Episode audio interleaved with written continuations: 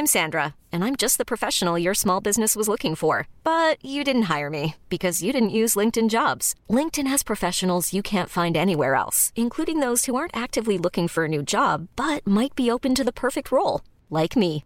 In a given month, over 70% of LinkedIn users don't visit other leading job sites. So if you're not looking on LinkedIn, you'll miss out on great candidates like Sandra. Start hiring professionals like a professional. Post your free job on linkedin.com/achieve today. Coucou, c'est Mimi. Coucou, c'est Fab ici. c'est marrant quand même. Et bienvenue dans The Boys Boys Club. Club. Le jingle à la bouche. Oui. Welcome back Fab, ravi de te recevoir Oh, à nouveau à mes côtés dans ce podcast car ça commence à faire quelques épisodes qu'on ne t'entend plus mais Oh je oui. suis contente que tu Je sois là. vaquais par ailleurs. Pour rappel, The Boys Club, c'est le podcast de Mademoiselle où chaque euh, quinzaine on reçoit un mec qui nous parle de son rapport à son genre. Mais aujourd'hui, c'est un épisode un peu Un peu spécial, comme diraient les youtubeuses. tout à fait qui vous attend pour vous faire un petit story time. Que faisons-nous aujourd'hui et avec qui? Hier, un beau mardi après-midi, ça sonne et j'entends des gars parler euh, dans le bureau de Mademoiselle. Moi, j'étais en train de travailler car je suis quand même payée à faire des trucs. Bravo Mimi. Merci. Et euh, Fab Flo vient me dire Mimi, Mimi, viens voir, viens parler aux gars là. J'ai senti. J'ai qu'il senti que ça serait ton bail. Est-ce que c'est des hommes tout nus? Alors, c'était des hommes, mais pas tout nus, puisqu'il y avait trois gars devant la porte avec une GoPro qui était là. Bonjour, on voudrait parler de féminisme. Est-ce que quoi? Et euh, en parlant un petit peu, on s'est dit, ok, revenez demain quand on aura plus de temps et on va faire un podcast avec vous. Donc, je suis ravie de recevoir dans le Boys Club Mathieu, Paul et Clément. Salut Bonjour. les gars. Bonjour. Bonjour. Merci de nous accueillir. Ça fait plaisir. Ça fait plaisir. Est-ce que vous pouvez m'expliquer un peu qui vous êtes et qu'est-ce que vous faites chez mademoiselle.com Ok, ouais. Alors en fait, on est on est trois gars qui viennent de Rennes. Donc on est parti dans une aventure un peu particulière. On se que fait tu veux chaque dire année. que t'es breton? Breton. On est on est tous les trois bretons, exactement. Yes On commence déjà à marquer des points. Ouais, on marque des points là, je crois. Du coup, on vient, on vient de Rennes et euh, on est parti dans une aventure un peu particulière. On suit le principe d'une émission qui existe déjà qui s'appelle Nuit et culotté, qui passe sur France 5, où il y a deux gars, Nance et Moots, qui partent euh, à l'aventure, où ils partent euh, sans argent, démunis de tout, ils partent nus dans la forêt et ils vont à la rencontre des gens. Donc c'est exactement ce qu'on a fait. On est parti euh, d'une forêt proche de Rennes, sans vêtements, sans argent, sans téléphone, sans papier. Et on s'est dit, allez hop, on y va, on va s'habiller comme on peut, rencontrer les gens et parler justement un petit peu de féminisme avec les gens car c'est un sujet qui nous intéresse. Alors je, je connais un peu les- l'émission Nu et culotté, mais c'est un vrai truc qui se fait dans les gens qui regardent euh, Nu et culotté, dans la commu des, de Nu et culotté, de, de décider de se, de Culottos se ba- les culottos, les culottos. de décider de se barrer comme ça à poil. et bah, Ouais, en fait, euh, je sais pas si c'est un truc qui se fait. Après, ouais, il y, en a qui, y en a qui, qui passent le pas. Nous, c'est vrai qu'on on a regardé euh, les épisodes pendant pendant pas mal d'années et on s'est dit, euh, bah c'est pas possible, c'est c'est trop fou. euh, faut faut qu'on le fasse. En fait, on était tellement fans qu'on pouvait pas rester sur notre canapé à se dire, putain, c'est bien ça et je vais reprendre ma petite vie et je vais me coucher. Genre, on se prenait tellement une claque qu'on se disait, bah non, c'est pas possible. Il faut qu'on teste. C'est pas, c'est du coup, euh, une année, on a passé le pas, on est partis euh, tous les deux avec Clem et on s'est dit bon allez, on se donne un objectif et on essaie d'y arriver. Et il semblerait que ça marche. euh, Les gens sont vraiment hyper généreux, hyper ouverts et c'est ça qui fait plaisir. Et chaque année, on se prend une petite semaine de, de bouffée d'oxygène là-dessus quoi. Ça fait 4 ans, c'est ça que vous faites ça? Ouais, ça fait quatre ans, ouais. Et qu'est-ce qui vous a donné envie cette année de venir parler féminisme? Puisque de ce que vous m'avez dit, les années précédentes, c'était plus un objectif géographique, genre ok, on va arriver en Suisse, le but c'est de faire Rennes-Suisse, et là le but c'est parler féminisme, ce qui est beaucoup plus large. Ouais, bah c'est parce qu'en fait d'année en année, on arrive de plus en plus à amener des potes avec nous euh, dans l'aventure. Donc là cette année, on est six, on s'est divisé en deux équipes. Et euh, Est-ce qu'il y a un concours non, il y a pas de concours. C'est pas, c'est pas une course. Il y a souvent des gens dire- qui nous parlent de Pékin Express, mais là on fait pas une course. Le but là, vous avez Mademoiselle, temps. vous avez gagné, hein, je tiens à le dire. Ok, nickel, on a gagné, c'est bon. Ouais, c'est vrai, on sait pas, peut-être qu'ils ont mieux. hein. Il n'y a pas mieux déjà. Ok. Les mecs, Sauf s'ils ont Michelle Obama, vous avez perdu. Ok, ça, ça va. Ok, bah, il, il- il serait vraiment chaud. Et du coup, euh, on s'est dit, euh, en tout, on a amené peut-être une dizaine de potes dans l'aventure, et on n'a jamais réussi à amener de filles avec nous, mais on en discute beaucoup quand même dans notre entourage euh, d'amis proches. Et, euh, et c'est vrai que c'est plus compliqué pour une fille. On s'est rendu compte de partir dans ce genre d'aventure. Il y a, il y a une, il y a une charge mentale qu'elles vont avoir en partant dans ce genre d'aventure que nous on n'a pas forcément. Et on s'est dit, euh, de un, que ça nous fait chier parce que c'est un peu le bémol à notre aventure, le seul bémol qu'on se met. Et, euh, et du coup, bah, on va essayer à travers euh, l'aventure de cette année de, euh, même si on n'a pas de filles avec nous, de leur donner la parole à, à travers notre objectif, qui va être de parler de féminisme avec les gens qu'on rencontre, de débattre un petit peu sur ce sujet-là en partant de notre expérience du fait qu'on puisse pas amener de filles avec nous. Et puis euh, nous, on connaissait, euh, on connaissait Mademoiselle et on s'est dit, ben, on va essayer de, rencontrer des organisations, des assos comme Mademoiselle ou la Maison des Femmes pour euh, avancer sur ce débat-là parce qu'on part en mode hyper naïf. Nous, on n'est pas du tout des, spécialistes du féminisme et des termes qu'il faut employer. Et euh, du coup, on a envie d'apprendre un petit peu à ce sujet-là parce qu'on a une amie qui, qui nous coach un peu. T'as déjà dit charge mentale, hein, si je puis me permettre. Ouais. Déjà, ça, t'es au, t'es au top. hein. C'est vrai Ouais. C'est Il bon, n'y a j'ai- pas tout le monde qui a le terme. Yes, j'ai ma première, j'ai ma première étoile. T'es dans les C'est 10%, bon, dans les 10%, quoi. Tu vois. Ok, déjà. 10% C'est mon charge mentale. Je le connais, c'est mon pote Clem. je suis fier. Ouais, on est Par capillarité, vous avez tous une étoile, ok Ok, nickel. Merci contents. beaucoup. Ils sont là, oui. Ouais. On avait peur de faire plein de boulettes, du coup on est content si on marque au moins un point. Dès le début. Il n'y coup, a, pas- y a pas de boulette, mais on en reparlera. ok. Et du coup, notre objectif euh, final, parce qu'à un moment, il faut que le voyage se termine, parce que sinon nos parents ils vont ils vont s'inquiéter. C'est, euh, on s'est dit, on va essayer de rencontrer une figure du féminisme. Déjà, on est hyper content de venir à Mademoiselle parce que pour nous, euh, c'est un peu, euh, c'est un peu ce qui représente le féminisme aujourd'hui sur les réseaux sociaux, etc. Et euh, à travers le voyage, on s'est rendu compte que Angèle, la chanteuse, apparaissait comme une figure du féminisme en ce moment en France, euh, notamment avec euh, la chanson et le clip Balance ton quoi. Du coup, notre objectif un peu fou, ça va être de la rencontrer et de parler de ça avec elle. Je sais pas si on va réussir. Je prends un énorme Pour risque info, en disant ça au, mi- On au est micro. mercredi, c'est jusqu'à dimanche votre aventure. Ouais. Vous n'êtes pas hyper sûr de dans quelle ville elle se trouve Ouais, actuellement. on sait pas Peut-être si elle qu'elle est à Miami, on ne sait pas. Bruxelles ou à Paris ou si elle est en vacances. Donc ça se trouve on va finir à Bali parce qu'elle est en vacances à Bali, donc on sait pas du tout ce qui va se passer. Et Je c'est ça qui le fait, qui fait lundi. rêver. C'est tight. Et rappelons que vous n'avez pas de téléphone, donc vous pouvez pas vraiment Non, envoyer un DM à. Angèle au cas où Non. quoi. Ouais, non, si on y arrive, c'est exactement de la même manière euh, par laquelle on est arrivé à Mademoiselle. On sonne à la porte, elle nous ouvre et puis c'est parti. C'est quoi votre rapport au féminisme euh, tous les trois? Est-ce que vous vous définissez comme féministe? Est-ce que quand est-ce que vous avez commencé à vous y intéresser? Bah, en fait, euh, l'année dernière, on a, on a vraiment commencé à, à parler beaucoup de ça parce qu'on on a une, une amie euh, qui est proche de nous et qui, qui milite pas mal là-dessus et qui est, euh, qui est, qui est euh, euh, un peu en train de nous euh, rééduquer. Ça se voit pas euh, à la radio, mais j'ai mis des guillemets quand j'ai parlé. Il a fait des guillemets avec ses doigts. Et, euh, et du coup, ouais, on a, on a pris euh, pas mal de claques là-dessus, euh, genre qu'il y avait peut-être un certain décalage avec, avec ce qu'on pense, nous, être normal dans la vie de tous les jours, et en fait, ce qu'il faudrait vraiment faire pour rattraper un petit peu ce décalage. Du coup, le rapport au féminisme qu'on a, c'est... euh, on sent qu'il faut commencer à faire bien les choses et on aimerait bien se renseigner un peu plus avant de commencer à pouvoir dire eh ça y est on fait les bonnes actions pour parce que j'avoue que c'est un sujet un peu délicat et j'ai genre moi personnellement j'ai l'impression de me dire ah merde j'ai voulu bien faire et c'est pas forcément bien du coup euh, on est de bonne volonté mais euh, on n'a pas encore tous les codes et tous les trucs et c'est pour ça aussi qu'on est ici T'as un exemple particulier d'un truc que t'aurais voulu bien faire et sur lequel t'as fait ah merde, j'ai déconné. Euh, bah des fois j'avoue que nous on déconne pas mal et des fois genre euh, quelques vannes quelques trucs qui peuvent euh, qui peuvent sortir euh, je, je sais pas des répliques de films euh, notamment euh, OSS 117 on est vraiment super fan et des fois j'ai la, j'ai la réplique facile on va dire et c'est un peu familial ça euh, à tous les repas on fait des répliques et à un moment je fais ah ouais putain ça peut être vraiment mal interprété et tout après je sais que ce film là Bah, il est, c'est fait pour. Hein. il s'est C'est- fait pour et du coup euh, c'est c'est du second degré. Mais euh, mais je- Si tu les sors au premier degré, c'est chaud. ouais ouais. Non mais ouais. Carrément. Si tu t'identifies personnellement à Hubert Bonisseur de la batte, peut-être il faut se moderniser un peu. j'ai déjà entendu cette théorie non mais voilà du coup j'avoue j'ai pas d'exemple concret euh, à vous offrir euh, vous, Ouais, je suis sûr, que- je suis chers sûr que t'en as, mais ça viendra plus tard parce que Ouais. peut-être t'as peur pour l'instant. c'est vrai que j'ai peur pour l'instant J'ai pas de sarbacane ni rien, je vais pas vous attaquer euh, personnellement quand Yes. vous dites un truc problématique, car c'est pas c'est pas l'idée. Les autres garçons, c'est quoi pour vous le féminisme? Ou être féministe? De quoi? C'est quoi être féminisme? Ouais, yes. Euh, bah, ah, c'est compliqué de répondre à cette question. C'est de, je pense, bah, d'essayer de, de, de prendre conscience déjà qu'il y a des, qu'il y a beaucoup de choses euh, qui, qui se font autour de nous, genre euh, des, des bah, comme on disait juste avant, des propos, des trucs euh, Mm. un peu bizarres sur lesquels on on n'avait pas confi- conscience peut-être quand on était plus jeune.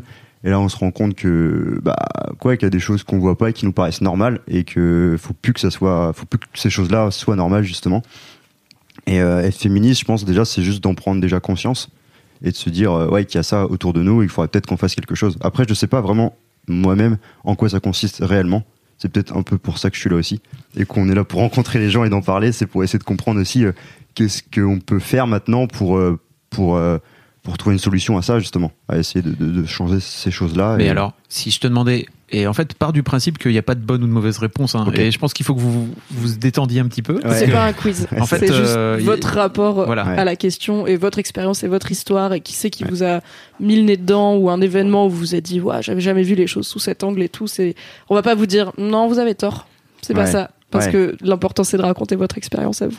Je vous le Grave. disais hier, euh, mais en fait, on, personne n'est féministe parce que sinon, en fait, euh, la, la Terre tournerait sans doute beaucoup mieux. Oui, et c'est bah un, et c'est un chemin, et c'est un chemin qui peut parfois prendre euh, plus ou moins longtemps en fonction de ton propre vécu, etc. Mm. Ouais. A priori, pour les meufs, c'est plus simple parce qu'en fait, elles le prennent tous les jours en pleine gueule. Ouais. Pour les mecs, il y a la construction euh, d'éducation, etc., qui est compliquée. hein. Mm. Euh, donc, je, je, je voudrais juste vous entendre. En fait, si vous venez et que vous jouez pas le jeu entre guillemets, de, de venir raconter vraiment les trucs, ça va être compliqué d'avoir une discussion un peu sincère. Et, euh, et je vous dis ça très tranquillement. Vraiment, Ouais. y y vous mettez pas la pression plus que ça. hein. Non, non. Après, si vous voulez partir, vous pouvez dire je veux pas être là finalement. Laissez-moi partir. Je, je- Non, non, Viens, non, on va chercher pas- Angèle là-bas dans la rue peut-être. Angèle, elle sera plus sympa. non, non, c'est pas le but. Mais par exemple, donc si t'as euh, je comprends que tu te dises, ok, je- j'ai besoin d'un mode d'emploi entre guillemets ou j'ai besoin de tips ou de conseils parce que je Ouais. vois pas trop. Ouais. Si on de, de base, toi, en tant que mec avec ton vécu, euh, qu'est-ce que tu te dirais que tu pourrais faire comme je sais pas un truc ou deux par exemple dans ton quotidien euh, qui permettrait de faire avancer euh, l'égalité homme-femme par exemple, femme-homme? Truc dans mon quotidien euh, qui m'aiderait, bah, je veux. Ah, c'est compliqué. Ah, c'est compliqué. C'est- je suis encore bloqué sur le, le fait de faire des entre guillemets des boulettes. Du coup, c'est. Bah oui, ben Je moi, moi, j'ai j'ai retrouvé un exemple là euh, quand quand quand t'étais en train de parler. Du coup, euh, je, je, me- je me souviens euh, il y a quelques temps, j'étais dans dans un covoiturage et euh, et on a commencé naturellement à parler euh, du du printemps de la jupe. Non, du printemps. Non, je sais plus. Printemps de la femme ou il y a un truc comme ça. Le 8 mars? Ouais, il y a un truc, euh, je sais plus, il y avait un, un événement et, euh, et j'étais avec trois filles dans un covoiturage et c'est le fameux événement où on demande aux lycéennes de venir euh, de venir en jupe à l'école, ouais, non? ouais, je crois que c'est un truc comme ça, ouais. C'est Ok. ça, ouais. Et, euh, et bref, on a commencé du coup à parler un peu de, des différences hommes-femmes. Et, et, et j'avoue qu'on on a parlé du fait de juste le simple fait de rentrer en soirée le soir, dans la nuit, à pied. Et j'avoue, moi je l'ai fait plein de fois sans forcément me poser des questions ou avoir peur ou trucs comme ça. Et, là, j'ai compris la différence du truc et euh, à partir de ce moment-là, quand elles m'ont dit, genre elles étaient trois, elles m'ont raconté que chacune avait vécu au moins, mais euh, genre je sais pas, quatre, cinq expériences, mauvaises expériences où euh, c'était bizarre, elles s'étaient fait suivre, il y avait machin. et là, je me suis dit ah ouais, putain, genre si elles sont trois à me raconter ça, c'est que, enfin, il y a vraiment un truc quoi. Moi, j'ai jamais vécu ça et je sais pas, genre je suis, je suis serein là-dessus. Du coup, j'ai pas du tout ça en tête quoi. Et du coup, maintenant, à chaque fois que je fais un covoiturage ou euh, un truc comme ça, et je demande, tu vois, genre naturellement, naïvement, je crois que je suis pas tombé sur une seule qui m'a dit ah non moi j'ai aucune expérience on a été hébergé là chez euh, Mao euh, que je remercie d'ailleurs hier hier soir et ce matin au petit déj elle nous a raconté ouais qu'elle était qu'elle qu'elle s'était fait agresser il y a trois mois un mec qui, qui qui voulait prendre son téléphone et tout quoi genre c'est c'est venu naturellement dans la conversation et genre c'est c'est choquant tu vois genre c'est c'est banal maintenant mais ça devrait pas l'être tu vois et j'avoue euh, c'est un peu c'est un peu cliché de dire ça, mais euh, c'est rien qu'en prendre conscience en tant que mec à qui ça nous arrive pas. Ça, ça nous a mis une petite claque et j'avoue. euh, Qu'est-ce que, par exemple, t'aurais aurais pu faire auparavant où tu comment dire Est-ce que le fait de déclencher ces discussions-là, c'est pour toi euh, une démarche que tu que t'avais pas auparavant, Ah ouais, complètement. ou de les ou de les entendre peut-être, les Ouais. écouter? Ah ouais, ouais, complètement. Les écouter et puis euh, en prendre conscience vraiment, pas faire l'autruche en mode euh, ah ouais ouais c'est vrai. Bon au pire tu prends tu prends un bus ou un truc comme ça, tu rentres plus tôt. Genre vraiment se dire bah non il y a un problème quoi. Genre une fille à partir de deux heures il y a plus de bus et voilà elle peut pas forcément rentrer chez elle. Ok. Bon du coup après il y a le, le truc euh, ok bah je vais te raccompagner. Mais j'avoue, même avec la bonne volonté, je suis désolé, mesdames, mais je vais pas pouvoir vous raccompagner toutes de soirée. Zut, je comptais sur toi Genre, pour toutes Après, les on est soirées trois, du coup, on peut déjà en raccompagner Ouais, trois. Je me limite, disais, ouais, c'est- si on fait des bonnes Faites des allers-retours, on peut- faites des navettes. Ouais, c'est ça. le faire. Mais du coup, non. Et là, on s'est dit, ok, bon, ce qu'il faut faire, c'est au moins permettre aux autres, à nos autres potes, à nos autres, euh, aux autres gars, d'en prendre conscience. Et du coup, parler de ça, aller voir euh, des assos comme euh, Mademoiselle ou euh, faire des vidéos là-dessus, c'était ça l'idée quoi. Genre physiquement, j'avoue qu'on n'a pas encore vraiment les actions, mais déjà au niveau information et tout, je pense qu'on peut faire des trucs. Et si les gens sont au courant, ils peuvent plus faire les autruches aussi. C'est ça le truc. Après, même dans notre quotidien, nous, on, on, on peut être euh, considéré comme sexiste sur certaines choses, quoi. Je veux dire, euh, moi, j'ai baigné dans un environnement euh, familial euh, féministe, quoi. Je suis, euh, je suis le seul euh, frère euh, au milieu de deux sœurs. Du coup, mes deux sœurs, elles sont féministes à fond. Ma mère, elle est féministe à fond. Mais euh, pour autant, à, à la Et maison, ton daron, il est comment? et mon daron, bah, il est féministe, même à son travail. Lui, il, il fait partie d'un d'un comité où voilà, il essaye de, de se battre pour l'intégration des femmes parce qu'il travaille dans un domaine scientifique. Mais c'est trop galère pour eux d'avoir d'avoir des filles à travailler dans ce domaine-là. Mais pour autant, à la maison, je peux pas dire que le sexiste, il est pas présent. Le sexisme, il est pas présent. Je veux dire, euh, aujourd'hui, on est tous, euh, on est tous majeurs, euh, mes frangins, frangines, enfin mes frangines du coup, et moi. Et, et, je vois des différences quoi. Quand je suis à la maison avec mes sœurs, c'est pas moi qui va aller faire la, qui va aller, qui va aller faire la bouffe quoi, mais instinctivement. Et du coup, j'essaye de me dire, c'est pas normal quoi. Et par contre, quand mon père euh, bricole, bah moi je vais l'aider. Du coup, euh, me dis c'est des trucs mais basiques de base, on se rend même pas compte du truc. Mais quand tu prends du recul, tu dis ah ouais merde, il y a, y a peut-être un souci quand même. Et euh, du coup, je me dis qu'il y a des choses à régler déjà du point de vue familial, de l'environnement hyper proche, avec nos potes pareils, notre pote, notre pote hyper féministe avec qui on parle tout le temps. Bah, euh, on, on, on essaye de se motiver à l'aider à chaque fois en soirée parce qu'elle prend toute la charge mentale de la soirée que nous on n'a pas. Les mecs, on est tous sur le canapé. En plus, c'est la seule fille, alors je vous dis que Mais Elle char- charbonne, tu vois. comment s'appelle-t-elle d'ailleurs? Elle elle s'appelle Anne Journée. On lui fait une énorme bise. On l'embrasse. ouais, carrément. Et, euh, et du coup, ouais, déjà dans notre environnement très proche, familial et amical, je pense qu'il y a des efforts à faire qui sont fous. Et après, nous, bah, on est des petits genoux, mais on va rentrer dans le monde, de- dans le monde du travail.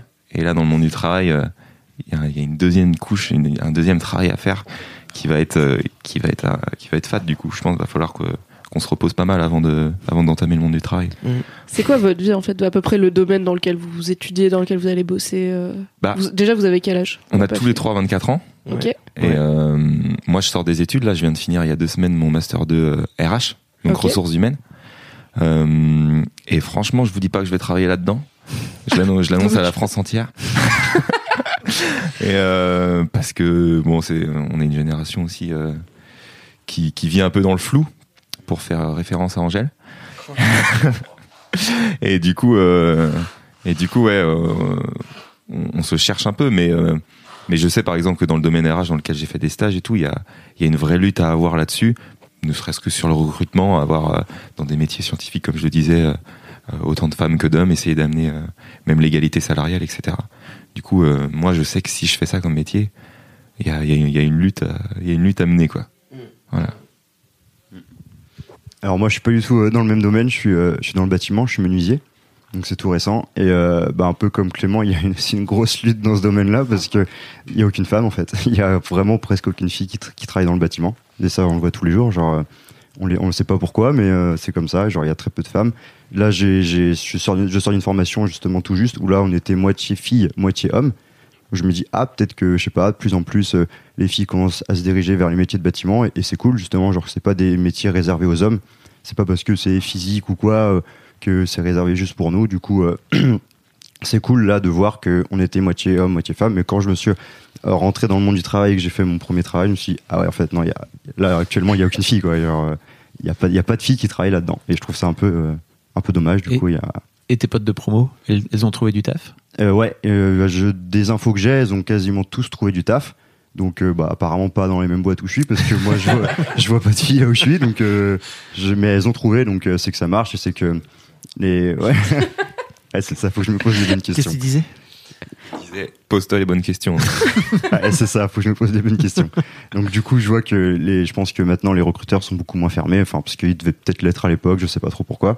Et maintenant, bah, il y a beaucoup plus de, de, de, de filles qui se dirigent vers ces métiers-là, et, et du coup, c'est c'est cool aussi, quoi. Enfin, je sais pas si c'est cool, mais ça, Je pense aussi que ça se joue à l'orientation, tu vois, au moment de, au moment de l'orientation. Et je pense Ouais. aussi que les filles euh, se disent bah, de base, euh, c'est pas des métiers pour voilà, moi. c'est ça, ouais. Donc je tu as tout un système qui est. Complètement, ouais. C'est ça. Ils se disent, c'est pas pour moi. Moi, je vais plus me diriger vers d'autres métiers. Euh, Mm. je sais pas- J'ai pas d'exemple, mais euh, pas les métiers du bâtiment, mais Plutôt genre- infirmière ou plutôt voilà où infirmière. il faut prendre soin des euh, autres. mal- malheureusement, Ce qui c'est ça. est care. Care. Care mal payé, ça c'est vraiment une passion féminine.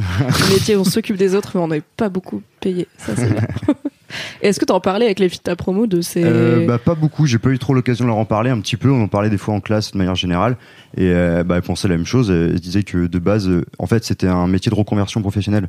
Donc la plupart de ces filles-là, elles ont- elles étaient pas du tout attirées par le bâtiment à la base. Et c'est au fur et à mesure, à force de, je sais pas, j'en ai parlé avec une, à force de bricoler un peu chez elle, de faire des trucs un peu manuels chez elle, elle s'est dit oh mais ça m'attire. C'est vrai que j'étais pas du tout baigné dedans quand j'étais petite, on m'a plus dirigé vers autre chose. Et là, le fait d'essayer de moi-même de, de venir bricoler un peu, de faire de la menuiserie entre guillemets, ça m'a donné envie de travailler dans le bâtiment. Et j'avais un peu peur au début parce que, enfin, la fille elle dit il y a pas beaucoup de filles, est-ce que je peux le faire?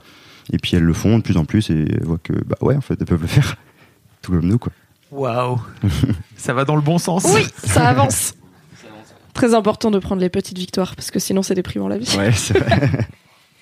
Et toi, tu fais quoi dans la vie? Et moi, Toi, tu je... bosses déjà, c'est ça? Ouais, ouais, je bosse. euh, en fait, je suis euh, dans le cabinet d'architecture de ma sœur. Elle a ouvert, euh, elle a ouvert une boîte d'archi avec son copain. Et du coup, moi, je, je suis archi aussi pour elle. Et, euh, et non, c'est cool, ça se passe bien et tout. Mais tu vois, genre, genre dans la boîte, on est euh, on est quatre maintenant. Et euh, ils sont trois associés, deux deux deux mecs et et du coup ma sœur. Et je le vois, tu vois, le, le manspreading, euh, tu vois, genre, euh, euh, ils sont en train de discuter tous les deux. Des fois, euh, genre, il y a ma soeur qui va dire, bah, euh, sinon on fait comme ça, les gars. Enfin, moi, ça, ça me prend cinq minutes, après je suis tranquille. Et, et ils vont mettre un quart d'heure à se rendre compte qu'en fait, ouais, c'était la bonne solution, tu vois. Et non, mais je, je te jure que c'est vrai. Après, bon, c'est cool et j'avoue que ma sœur est, une femme de caractère et elle arrive à se faire entendre et, et heureusement, tu vois. Mais euh, c'est vrai que dans, dans, dans mon taf, je le vois alors qu'on est quatre. Du coup, euh, là, l'idée de l'aventure, c'est que dans les premières années, on a, on a réussi à faire nu et culotté et à prouver que voilà, euh, la France est, est un pays bah, du coup hyper accueillant, les gens sont généreux et, et qui, qui n'ont pas d'a priori, même si on est habillé avec euh, un legging de femme ou des trucs comme ça. Merde, j'ai fait une boulette. Euh, mais euh, mais C'est un du- legging euh, mauve pour C'est- euh, faire l'audio guide. euh, c'est un, c'est un qu'a priori, moi, je pourrais mauve. porter aussi, tu vois. Donc, euh, je sais pas trop si c'est Un tant un legging qu'on trouve au rayon femme. Ah, la Ah, qu'on trouve au rayon femme. Et, du tu es un modèle de virilité, Fabrice. Est-ce que si tu pas. dis je pourrais le porter aussi, ça veut dire que c'est vraiment déjà, bonhomme est-ce que si t'es un mec, tu portes un legging? Non. Alors, à leur décharge, il fallait bien qu'ils s'habillent. Non, mais je et sais. Decathlon avait des invendus. Je parlais d'une manière générale. Oui. C'est vrai. Et du coup, non, c'était ça un peu l'idée, c'était de se dire bon bah on a on a un petit peu réussi à faire notamment évoluer nos, nos parents là-dessus, nos familles et tout, nos potes et, euh, sur euh, sur cette idée de la peur de l'inconnu. Et on s'est dit tiens, si on parlait du féminisme, on va peut-être faire aussi bouger les choses. Et du coup, euh, voilà, voilà l'idée. J'aimerais bien parler de cette idée de pédagogie ou de d'éducation que parce que tu dis que votre ami vous rééduque avec des guillemets avec les doigts, mais euh, enfin c'est aussi dans la démarche dans laquelle vous êtes, c'est de faire de la pédagogie autour du féminisme pour que plein de gens se rendent compte de ce que vous avez découvert. Ouais. Et en fait, euh, j'ai l'impression que une partie de votre démarche, c'est essayer de comprendre comment vous pouvez agir pour l'égalité, qu'est-ce que vous pouvez faire. Ouais, ça, ouais. Et il y a un truc dont on parle souvent dans ce podcast et sur Mademoiselle en général, c'est que euh, les mecs ont un vrai rôle à jouer, notamment auprès des autres mecs, parce que il y a plein de mecs qui vont pas trop écouter les femmes ou qui vont Ouais. se dire que c'est des cas isolés, etc. Et qui vont plus, bah, comme tu disais avec l'exemple de ta sœur, qui vont plus écouter des paroles masculines que Mm. féminines, sans forcément s'en rendre compte. Et du coup, les mecs qui veulent euh, faire avancer l'égalité, ils ont un vrai rôle à jouer en en parlant à d'autres mecs autour d'eux, parce Ouais. que votre parole aura peut-être plus de poids que la mienne, par exemple, auprès d'un groupe de mecs. Est-ce que vous faites cette pédagogie-là euh, auprès de vos autres potes euh, masculins? On Parce que On du commence, coup, ouais. On commence petit à petit à la faire justement. Mais comme c'est tout récent, enfin c'est tout récent, il y a notre pote qui nous a un petit peu, comme tu dis, rééduqué là-dedans. Du coup, nous, on commence à prendre conscience et à en parler autour de nous à nos potes, mais on se limite encore un peu qu'à nos potes. Justement, ce genre de voyage nous permet aussi de commencer à en parler aussi aux autres gens qu'on connaît pas, parce qu'on se voit pas euh, tous les jours, euh, dans notre vie tous les jours, aller voir des gens et leur dire, oh, venez, on va parler féminisme et tout. Genre, c'est pas quelque chose, euh, c'est un peu bizarre. Alors que là, ce genre de voyage nous permet complètement, vu qu'on fait des rencontres toute la journée, de commencer justement à parler de ça avec eux. Donc, euh, ouais, je pense qu'on commence à essayer de le faire. Ouais, avec nos potes et puis même avec euh, avec nos familles. Enfin, moi, je sais que Oui, je le fais euh, dans ouais. ma famille. Je sais que bah, quand tu parlais du bricolage tout à l'heure, c'est tout con, tu vois, mais euh, mon père il me fait bah tu, tu vas m'aider parce que j'ai un truc à faire et tout. Je dis bah ouais, mais carrément. Manon aussi est là, tu vois, genre Ouais. elle peut le faire et puis moi je peux je peux aller faire à manger ou truc comme ça, genre ce genre de petits détails là. Mon père il fait oui. Oui, oui, non mais. Ah bah oui, oui, bah, bah vas-y Manon, mais après, tu sais, elle est fatiguée, ta sœur et tout. bah oui, mais pas, elle peut le faire, hein, tu vois, genre, c'est ça l'idée aussi. Ouais, et puis au début, c'était pas facile pour nous de se lancer dans, dans cette aventure en disant vas-y, on va parler du féminisme parce que c'est pas un sujet hyper euh, qui peut être perçu comme hyper fun. Et on a senti parfois que ça, ça pouvait mettre une barrière avec les gens. Et de base, nous, euh, on part en mode euh, on veut on veut se marrer tout le temps, quoi. Pourquoi pour toi c'est pas hyper fun? Mais je sais pas si pour moi c'est alors ou alors moi, je suis pas du tout fun. Non, Pourquoi pour toi Et, et Alors, quand je l'amène aux gens, ça marche pas du tout, mais ils rigolent pas en général. Pourquoi pour toi il est pas perçu comme un sujet hyper Ouais. Euh, parce qu'on l'amène comme un sujet grave, comme un sujet de société qui est, qui est un problème dans la société. Comme euh, comme quand on va parler d'écologie, c'est pas c'est pas un sujet qui est perçu comme fun parce que c'est un problème qu'il faut régler le plus vite possible. Et du coup euh, et du coup voilà. Après nous on essaye de l'amener avec euh, avec de la légèreté quand même, mais euh, de premier abord comme ça quand on en parle aux gens, c'est vrai qu'ils font ah ouais ok euh, ça, ça ça colle pas forcément avec euh, avec l'image des mecs euh, qui arrivent à poil chez eux juste avant quoi. Mais Essayez, chers auditeurs, chères auditrices, imaginez dans vos têtes trois hommes nus avec Ah. un pagne en feuilles qui sonne chez vous et qui dit Vous voulez parler féminisme? Voilà, fermez les yeux, génial. respirez bien fort et puis imaginez-nous dans votre salon. Mais ouais, du coup, euh, ce travail de, de communiquer là-dessus, déjà, c'était un travail à faire sur nous-mêmes pour euh, assumer le fait que voilà, on a envie de parler de ça. Et c'est tout con, mais c'est pas forcément facile à faire euh, d'un premier, euh, au premier abord, quoi. De se dire, ah, on a envie de parler de féminisme, alors qu'on est trois gars. On a envie de parler de féminisme, on n'a pas envie de parler à la place des filles, surtout parce que c'est, j'ai pas envie de faire cette erreur-là. Mais on a envie de, de donner la parole plutôt, plutôt aux femmes, quoi. Mimi, est-ce une erreur De pour les parler à la garçons place de parler femmes à la place des femmes sur le féminisme?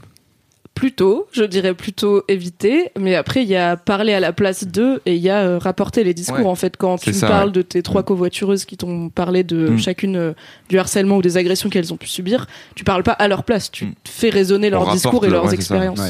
Donc euh, parler à leur place, ce serait tenir des discours à leur, enfin, à leur place quoi, Ouais. ou inventer des choses, De venir leur dire je sais mieux que toi. Ouais, c'est ça. de venir leur dire euh, c'était pas si grave, euh, c'est des cas isolés, faut pas le prendre mal, nani nana, qui sont des choses qu'on peut entendre quand en tant que femme on parle de harcèlement de rue ou de harcèlement sexiste en général.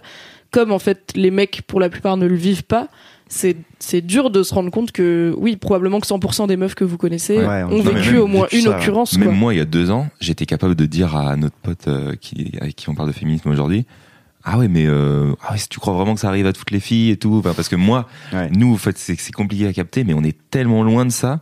C'est un monde qui est presque parallèle à nous, tel- tellement qu'on le vit pas, cet harcèlement de rue, et etc. Mm. Du coup, le, ça prend du temps d'en prendre conscience. Et J'ai envie de vous dire, ça- c'est pas grave parce que c'est vraiment, c'est la réaction que j'ai eue moi en 2011. Tu vois, quand euh, j'ai entendu parler pour la première fois dans la rédac de harcèlement de rue, mon premier truc, euh, elle parlait de, il y avait des ouvriers à côté de la rédac euh, qui les sifflaient à chaque fois qu'elle passait. Et donc, bah, moi, j'ai jamais entendu un ouvrier de ma vie siffler. Tu t'es jamais fait siffler Alors, du je me suis jamais fait siffler. Je me suis déjà fait siffler, je peux, si je peux me permettre. par, un- par un ouvrier. pas par un ouvrier, non, mais c'est pas grave. Euh, et en fait, euh, mais en- quand je suis avec euh, une fille, entouré d'une fille, ou avec euh, en train de me balader, ça n'arrive jamais. Donc en fait, pour moi, c'était pas la, c'était pas la réalité. Sauf que je me suis rendu compte, elles m'ont proposé un truc de fou et que vraiment, je le propose à tous les mecs. Je le redis là. Si jamais vous êtes, euh, vous êtes euh, sceptique entre guillemets sur le harcèlement de rue, je vous propose d'aller dans une rue bondée, euh, commerçante, euh, piétonne, machin, un samedi en, en début de soirée euh, avec des potes, à vous, des meufs. Et en fait, vous vous mettez euh, 50 mètres derrière et vous regardez ce qui se passe. Et en fait, vous allez découvrir une toute autre réalité. Parce que vous allez juste voir qu'en fait, c'est leur vie, c'est de se faire arrêter ou de se faire siffler ou de se faire al- alpaguer tous les 50 mètres. Et ça n'existe pas pour les mecs. En tout cas, si ça t'arrive, c'est une fois. Tu vois, tu l'as rare, dit, toi. ouais. Tu t'es Bah, t'en souviens, tu Voilà. peux te souvenir du jour où Ouais, tu t'es fait ça. siffler et par qui. Ouais. J'ai arrêter de compter si tu veux. Et j'ai fait ça à Nantes, moi, il y a, il y a un mois, avec euh, deux amies filles, là, que j'ai fait ça euh, pas fait exprès, c'est parce que j'étais sur mon portable, elles ont pris de l'avance, et puis du coup, j'ai pris euh, du recul sur, euh, sur les deux filles qui marchaient, et euh, ouais, les gars qui se retournaient, qui sifflaient, qui... Et quand on est dans la discussion avec les filles, je m'en rendais pas compte. Mm. Et Et ouais, parce c'est qu'en vrai. plus, Mais parce que les, les mecs, mecs le le font font pas. Ah ouais, quand ouais. quand les filles ont l'air déjà Ouais. accompagnés par un Ouais. mâle, euh, les, les harceleurs de rue, se, alors c'est pas 100% des cas, mais se retiennent. Et plus le mec a l'air dans les codes de virilité, plus les harceleurs de rue vont laisser les filles tranquilles. Si t'es avec un mec qui est petit, chétif, euh, qui a pas l'air hétérosexuel ou qui a l'air beaucoup plus jeune ou un truc comme ça, il Mm. y a des mecs qui vont se dire ok c'est pas une menace, je suis plus un mec que lui, donc je vais quand même aller harceler la fille. Mais plus le mec est dans les un, un bonhomme on va dire, plus les harceleurs vont dire ok c'est bon, c'est lui qui l'a. C'est un peu genre la meuf c'est sa propriété, c'est donc je vais pas. euh, Ah ouais. Parce que du coup, tu risques de te faire taper par le gars. Ouais, ok. Ouais. Ah Pas- ouais, pas c'est- par la meuf, bien sûr. C'est très, ouais, c'est la jungle. La jungle, en fait. Ouais, je- voit ça. C'est c'est- oui, c'est un peu la loi de la jungle. ouais. C'est bizarre d'être encore sceptique sur ce truc-là. Genre, euh, à partir du moment où toutes les filles le disent, qu'elles sont harcelées et tout, je pense que bon, c'est bien de faire, de d'essayer ce que tu as dit, de se mettre en recul et laisser les filles pour voir. Mais je pense que maintenant, on peut tous y croire, quoi. On peut tous prendre conscience que ouais, c'est pas y croire en fait. Tu vois justement, il y a un c'est juste côté. le voir et le. Ouais. je- C'est pour moi, il y a des gens qui ont besoin de voir, De pour, voir pour, pour être- pour euh, être sûr que cette réalité existe et que Ah c'est ouais, pas des trucs qu'on, en plus avec euh, Internet en ce moment, euh, les fake news, on nous ment, Ouais, on nous raconte des trucs et tout. Je, je pense qu'il y a des gens qui ont besoin de voir cette réalité-là Mm. et le conseil que j'ai envie de leur donner, c'est en fait juste tester cette euh, technique qui marche très très bien Ouais. et qui te permet de, de te rendre compte à peu de frais et sans prendre vraiment beaucoup de temps Ouais. euh, ce que c'est que la réalité des Ouais, meufs. vrai. Moi, je, moi, je me demande s'il y a même pas un truc de culpabilité des mecs pour ceux qui se forcent à pas se rendre compte du truc parce que ça fait culpabiliser. Nous, nous, on est des, des hommes blancs euh, privilégiés, on est nés dans une famille euh, que, voilà, qui a, qui a les, qui a les moyens, etc. Et du coup, de se dire, ok, euh, les mecs dans la rue, c'est des, c'est des porcs. Et ben, ça nous, ça peut nous faire culpabiliser parce qu'on peut s'identifier à ça, tu vois. Et du coup, prendre conscience de ça, c'est aussi se remettre en question soi-même, ce qui est pas forcément toujours facile. Est-ce que vous avez la sensation que plus jeune, vous avez pu avoir des comportements de connard, vous aussi? Parce que moi, j'en ai eu. Hein. Donc, Ouais, euh, ouais, je pense, ouais. Je pense que ça a dû nous arriver. Pas de, pas de connard. On a eu un petit. Peut-être pas au point de, On s'en- de, de Ouais. siffler les filles Non, dans les rues. aborder, aborder les filles dans la rue, jamais. Jamais, ouais. faire Jamais ça. et ouais, jamais, jamais. Mais euh, mais après des réflexions, euh, je vais passer le micro à Mathieu. Qu'est-ce qu'il y a, Mathieu? T'avais l'air. euh, Bonjour, je m'appelle Mathieu, je suis désolé pour ce que je vais raconter.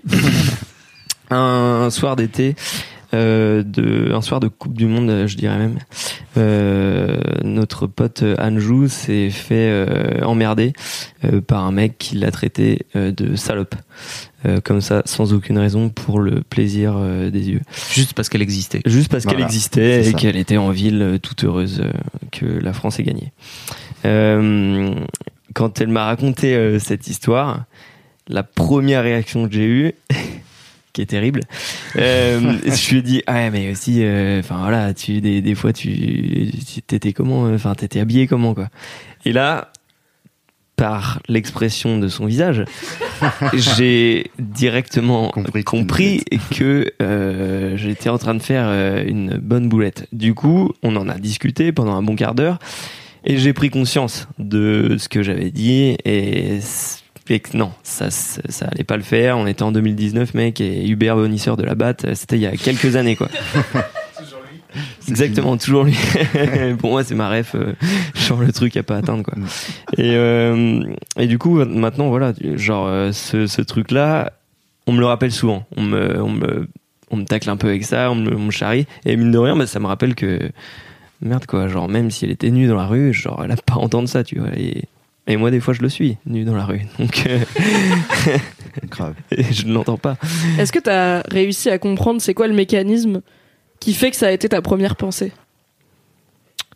Euh, bah, c'est un mécanisme euh, un peu nul, genre, euh, tu vois, on confond souvent, euh, enfin, se faire belle et aimer plaire avec euh, provoquer, tu vois. Et je pense que c'est c'est un peu le, le truc où nous on a du mal à à se positionner là-dessus et, il faut être f- il faut être euh, un peu au clair là-dessus, genre. euh, euh, on a le droit de s'habiller comme on veut et, genre euh, peut-être moi je, vais je vais interpréter ça comme de la provocation et un- une autre personne pas du tout quoi en fait euh, genre euh, tout le monde est, différent et tout le monde euh, euh, perçoit les choses différemment je pense que c'est ça un peu la base du truc mais euh, mais par réflexe euh, un réflexe euh, con tu vois de d'une société patriarcale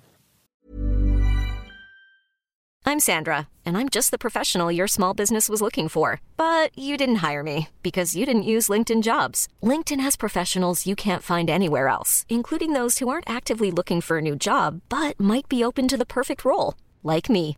In a given month, over 70% of LinkedIn users don't visit other leading job sites. So if you're not looking on LinkedIn, you'll miss out on great candidates like Sandra. Start hiring professionals like a professional. Post your free job on linkedin.com/achieve slash achieve today. Ils, Euh. ils se sont fait un petit check, genre j'ai dit patriarcal. J'ai réussi à le caler.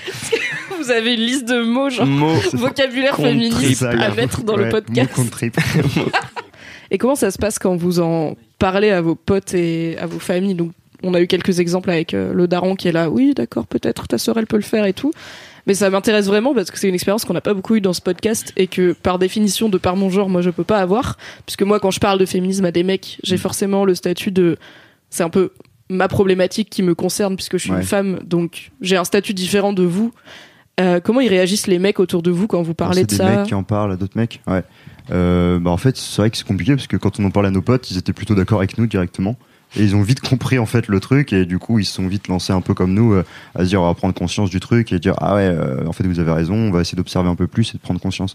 Mais je sais pas si là on essaie d'en parler genre demain à quelqu'un qu'on connaît pas enfin un mec comment il le prendrait s'il prendrait plus en compte notre parole que la parole d'une fille c'est peut-être vrai mais je sais pas du coup ce qu'il ferait et s'il chercherait à en prendre conscience ou le peu qu'on a eu c'est vrai que des fois ça pouvait aussi fermer des barrières en mode ah ouais ouais ok bon.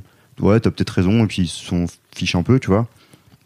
Je sais pas si notre parole a plus d'impact que la je pense que vous pouvez partir du principe d'expérience que, en fait, euh, les, les mecs ont plus de, de poids ouais dans leurs paroles Dans sur les mecs Ouais. par rapport aux filles. Ouais. Alors en général, hein, c'est pas pour faire euh, des, grandes généralités, mais de mon expérience, euh, pour m'être retrouvé parfois dans des dans des dîners ou dans des trucs où t'as à un moment donné euh, une une fille qui est à côté de toi et qui est en train de parler de sa réalité. Il suffit que tu viennes dire, c'est dramatique en plus, c'est un peu le cercle vicieux de cette histoire. Il suffit que toi tu viennes dire, non mais en fait je suis en train de valider ce que ce que la meuf elle Ah dit, pour que d'un coup d'un seul le mec fasse Ok, d'accord, ça marche. Et Ah, c'est, ah mais, ouais, en fait, ça fait partie aussi de l'éducation, quoi, tu vois. ouais complètement mais Je c'est sais pas, vous- comment vous avez été élevé dans votre dans votre éducation? Vous avez des sœurs? ouais Euh, moi, typiquement, dans ma famille, euh, en plus c'était la plus petite, mais Ouais. en fait, euh, la petite sœur, elle, il fallait pas qu'elle parle, quoi, tu vois. C'était Ouais, juste, euh, c'est vous les garçons qui avez raison, et puis la petite sœur, elle reste dans son coin, quoi. ouais complètement Bon après, on a on a 20 piges d'écart, hein, donc ça a peut-être changé. Mais... Moi, j'aurais du mal du à répondre à ça parce que j'ai pas été du tout éduqué comme ça. Enfin, on a tous eu autant la parole aussi Bravo. importante dans, dans ma famille, je pense. que Comme quoi ça avance. que ça soit mes sœurs ou moi, on n'a pas eu de plus d'impact. Genre, si ma sœur disait un truc, j'avais pas besoin, entre guillemets, de valider le truc pour dire, ah ouais, elle a raison. Non, mes parents, ils écoutaient, c'était tout à fait normal. Mm. Du coup, c'est vrai que je suis pas trop, je sais pas si vous, vous c'est différent. Moi, Bah. c'est, compliqué, du coup, de dire. euh, Moi, comme je le disais, j'ai une famille euh, féministe de base. Ouais. Mais je vois les différences quand même. Du coup, je me dis, qu'est-ce que c'est dans une famille qui réfléchit même pas à ces problématiques-là, quoi? Euh, moi, mes sœurs, euh, elles réfléchissent à des choses auxquelles moi je réfléchis même pas parce que, alors que d'extérieur, j'ai l'impression qu'on a eu la même éducation, mais en fait, apparemment pas, quoi. Et les, les, les différences sont tellement infimes et créent des décalages au fur et à mesure du temps euh, tellement énormes que je sais même pas d'où c'est parti, mais aujourd'hui, euh, il y a une différence quand même. C'est le battement d'aile du papillon. C'est ça. Tout à fait. bah, disons que même si, enfin, le, le contexte familial, il joue beaucoup, mais après, tu t'es assez vite propulsé dans la société en général. Mm. Dès que tu vas à l'école, dès que tu consommes la pop culture, etc. Et du coup, tu peux pas, enfin, même si deux parents ont beaucoup, beaucoup de bonne volonté, tu peux pas lutter contre le reste du monde qui Ouais. va impli- enfin, qui va impulser des dynamiques tellement inconscientes que tu t'en, bah, voilà, tu t'en rends même pas compte que, enfin, tu mets du temps à te rendre compte que spontanément, tu vas plus aider ton daron à bricoler que aider ta mère à Ouais, cuisiner. Mm. et que en fait personne te le fait remarquer c'est pas un problème c'est normal donc tant que personne te met ancré, le ouais. doigt sur le problème tu sais pas que c'en est un quoi Ouais, c'est clair. et je pense que pour le, le truc du féminisme il y a aussi un côté où en tant que meuf on est considéré comme on a quelque chose à y gagner on c'est c'est nous les perdantes dans l'égalité donc on a des choses à gagner à faire de la sensibilisation et à parler de nos expériences à essayer de militer de plein de façons différentes c'est alors que quand un mec en parle comme dans la tête des gens vous avez rien à y gagner mais Ouais, on en reparlera tête, plus tard ouais. c'est un peu genre vous êtes neutre de base. Mm. Donc si vous êtes d'accord, ça a encore plus de poids parce que vous n'êtes pas concerné. C'est juste genre vous êtes éloigné, vous êtes vous survolez le truc et vous dites non. Je pense que les femmes ont raison. C'est genre waouh. Ils Ouais, on pensent a ça rien alors à que gagner entre guillemets, du coup. euh, Et puis même au contraire, on a déjà rencontré des personnes qui pensent qu'avec le féminisme, euh, les hommes ont des choses à, à perdre. C'est sûr. C'est sûr. Mm. Et même des filles qui nous ont dit Ah, moi j'ai l'impression que le féminisme, c'est euh, c'est des femmes qui veulent être au-dessus des hommes, en fait. Et du coup, cette notion-là de féminisme, elle est même pas comprise par, euh, par l'entièreté de la population, quoi. Hommes comme femmes, quoi. Il y a des gars qui ont l'impression qu'ils vont se faire marcher dessus, du coup, à cause du féminisme. Et puis des filles qui, qui voient les féministes comme des, euh, comme des, comme des hippies hystériques, quoi. Hystériques, du coup. euh, du coup, il y a, il y a- il y a un manque de compréhension même de ce que c'est que d'être féministe, juste de, de vouloir l'égalité euh, de traitement entre les deux sexes, quoi. Vous pensez que ça changera quoi dans la vie des hommes le jour où on aura gagné l'égalité, où le patriarcat sera mort et enterré? Bah, nous, déjà, je sais que dans, à notre échelle, on en a envie parce que c'est tout con, mais par exemple, un groupe de potes de 10 personnes où c'est 10 mecs, ça nous, je sais pas, l'ambiance euh, nous fait beaucoup moins kiffer que s'il y a 5 mecs et 5 filles, quoi. C'est, je sais pas pourquoi, mais le mélange, le mélange des, des genres euh, apporte, euh, je sais pas, une, diversité dans les, dans les, dans les discussions et dans les, même en entreprise, dans les, dans les décisions qui peuvent être prises. Je pense que ça peut être que bénéfique, quoi. Mais, mais là, on parle de féminisme, mais c'est comme le mélange de cultures, quoi. C'est c'est un problème qui est, qui est plus vaste. L'égalité entre les, entre les êtres vivants, c'est pas juste le féminisme. C'est pour ça que quand on parle de féminisme dans ce voyage, euh, ça, ça divague sou- souvent sur, euh, sur, sur, sur l'égalité entre, entre êtres humains, tout simplement. Quoi. Et du coup, je pense qu'on aurait beaucoup à gagner euh, dans la société à euh, promouvoir cette égalité au maximum. Et euh, peut-être qu'il y aurait des problèmes qui seraient pas là. Je parle, bon là, on va, part- faut pas parler trop politique, mais euh, quand on voit que les, parler de ce que vous voulez. quand hein. on voit que les États sont dirigés euh, en grande majorité par euh, par des mâles euh, par des mâles blancs quoi en gros euh, eh ben, on, on se dit ah ouais, mais est-ce qu'il n'y a pas un problème avec la politique en France aussi? Parce que c'est toujours les mêmes genres de personnes qui dirigent quoi. Euh, je sais pas euh, Ségolène Royal en 2007 elle s'est fait lyncher parce que c'était une fille qui se présentait à la présidentielle. Est-ce qu'il n'y avait pas un peu de ça quoi derrière quoi? Elle s'est fait défoncer par son propre camp. par son propre est- camp alors que c'est parce que c'est une femme je Mm. pense qu'il y a vraiment de ça au fond quoi Mm. et euh, on parle les, les figures un peu politiques féminines euh, Autoritaire surtout. ouais mais comme Christiane Christiane Taubira pareil quoi elle s'est fait lyncher on, on t'aime Christiane quoi Je- tiens tiens tiens bon quoi Peut-être que vous pourrez plus facilement rencontrer Christiane Taubira que Angèle. Il y a Ouais, plus de chances qu'elle soit à Paris. C'est vrai Personnellement, je l'ai jamais rencontrée, mais vous l'embrasserez de ma part si vous allez la Ah voir. ouais. Moi, je regarde beaucoup ces, ces vidéos à Christiane Taubira quand euh, à l'Assemblée il y a, y a, des, il y a des, des gens qui lui font des réflexions et tout. Genre quand elle part dans des monologues comme ça, ça me donne envie de pff, parcourir le monde. Ça me donne une force absolument incroyable. je pense qu'elle est, elle est, elle est au-dessus de tout le monde. Christiane, je t'embrasse. Non, je voulais juste euh, repartir aussi sur ce, ce truc-là. Euh, on a été hébergé euh, par une famille euh, au Mans. Euh, C'était il y a deux jours. Et, euh, et du coup, euh, à table, on, parlait de féminisme euh, euh, avec notre sujet. Et euh, il y a il y a le mari du coup le, le- le père de, de la famille qui a, qui a dit ouais mais moi c'est vrai je, je travaille à, Super U et par exemple quand il y a un quand il y a un, problème tout ça avec euh, les filles qui, qui bossent à l'accueil euh, le, le truc il peut durer 10 minutes un quart d'heure j'arrive à partir du moment où j'arrive j'ai l'impression que le problème il est réglé donc d'une elle perd en crédibilité parce que j'arrive je dis rien de plus et le problème est réglé. Et puis de deux du coup le- la personne a juste à voir une figure entre guillemets masculine autorité pour se calmer quoi alors qu'il y a rien de plus. Et je pense que du coup euh, le moment où on aura réglé ça on aura réglé pas mal de, de soucis qui servent à rien en fait. Genre il y a énormément de problèmes qui servent à rien. Concentrons-nous sur des choses euh, qui servent quoi genre. L'écologie ce sera le ce sera le prochain une petite hésitation. Peut-être l'année prochaine, ce voyage sera ouais ce sera le sujet d'un autre un- d'un autre voyage hein, l'année prochaine ouais, carrément. Toi, Paul, tu penses que la vie des mecs changera comment si s'il y a Si, euh, plus Si, d'inégalité euh, homme-femme Si, si on est égaux entre hommes et femmes, bah comme il disait, je pense que ça peut, c'est tout bénéf quoi. Ça fera que bien, je pense, parce que parce que bah tout le monde aura les mêmes droits. Du coup, il y aura beaucoup moins cette question de femmes qui se sentent un peu inférieures, euh, d'hommes qui se sentent supérieurs. Donc euh, je vois pas en quoi ça pourrait être mal euh, d'avoir cette égalité homme-femme, à part pour les personnes qui ont peur justement, comme disait Clément, de se faire entre guillemets marcher dessus, de perdre de perdre en je sais pas, en notoriété, en puissance, j'en sais rien de ce qu'ils peuvent perdre en fait, ils ont rien à perdre. Ouais, c'est ça, et du coup, en fait, je pense que ça peut être que, que, que bien de, de rétablir cet équilibre d'égalité homme-femme. Je je vois pas à quel moment on pourrait être perdant dans, dans, Dans ce leur, truc-là. dans leur tête, ils perdent de la virilité. Bah oui, mais c'est ça que je, enfin c'est ça que j'ai un peu de mal à, à- à saisir en fait, euh, perdre de la vérité parce qu'on rétablit la, la balance alors qu'ils ont, enfin on est en rien supérieur à, il y a aucun sexe qui est supérieur à l'autre, donc euh, j'ai un peu de mal à saisir le truc comme quoi on serait perdant si on rétablit. Ah, je pense que le pouvoir, il est associé à la, véri- à la virilité. Et du coup, les hommes euh, qui dirigent les grandes entreprises euh, du CAC 40, c'est que, enfin, déjà, c'est que des hommes. En politique, c'est pareil. Et du coup, je, vois un peu, c'est des personnes qui, ont envie d'avoir du pouvoir. Et donc, donner, euh, donner ça, faire en sorte que ça s'améliore sur ce point-là, le féminisme, ça pourrait être aussi pour eux un risque de perdre leur pouvoir, de perdre leur virilité. Et ils se sont construits toute leur carrière sur, cette virilité-là euh, que, leur, que leur donne le pouvoir, quoi. Je Mais pense c'est que juste une question de virilité du coup. genre, Ouais, euh, mais je pense que le pouvoir et le, le capitalisme, il est associé à cette notion-là de virilité, quoi. Hmm. Et, euh, et du coup, je me dis que ça peut être aussi pour ça que ça avance pas forcément. C'est parce que les hommes qui peuvent faire vraiment changer les choses, bah, ils en ont pas envie, en fait.